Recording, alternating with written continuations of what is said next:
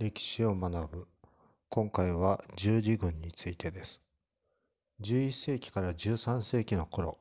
ヨーロッパのキリスト教の権威が頂点に達した頃、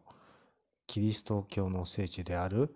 エルサレムやパレスチナ地方をイスラム教徒から奪い返すために十字軍が編成されました。ところが、イスラム教徒の抵抗、国家間の対立があって、